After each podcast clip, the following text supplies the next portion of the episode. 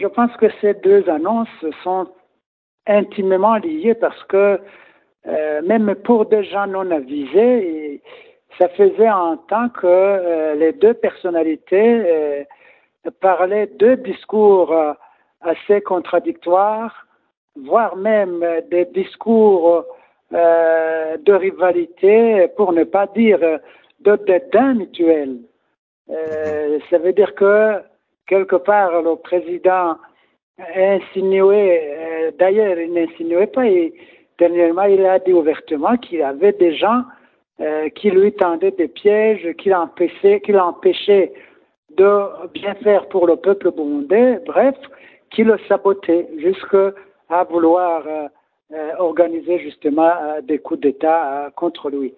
Donc, est-ce que vous pouvez nous parler du nouveau Premier ministre Gervais Ndirakobuka qui occupait jusque-là le poste stratégique de ministre de l'Intérieur? Ça serait trop m'aventurer de ma part de parler de la personne je ne maîtrise pas tellement son discours, son parcours plutôt, sauf que je sais qu'il a fait le maquis comme euh, son prédécesseur, comme le président de la République maintenant.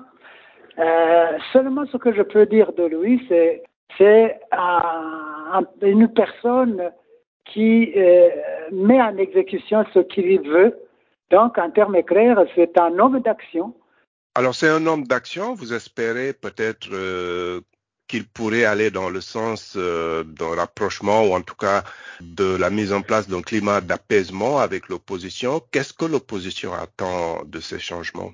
Le président de la République vient, de prouver aux yeux du peuple burundais et aux yeux du monde entier que c'est lui qui est le maître à bord. Donc, euh, s'il veut un climat d'apaisement, euh, à l'endroit de l'opposition, s'il veut amorcer euh, des initiatives allant dans le sens de bien faire pour le peuple burundais, je pense qu'il vient de prouver que personne ne, lui, ne peut lui tenir tête, euh, ne peut l'en empêcher. Et l'opposition serait prête à répondre à une main tendue du pouvoir?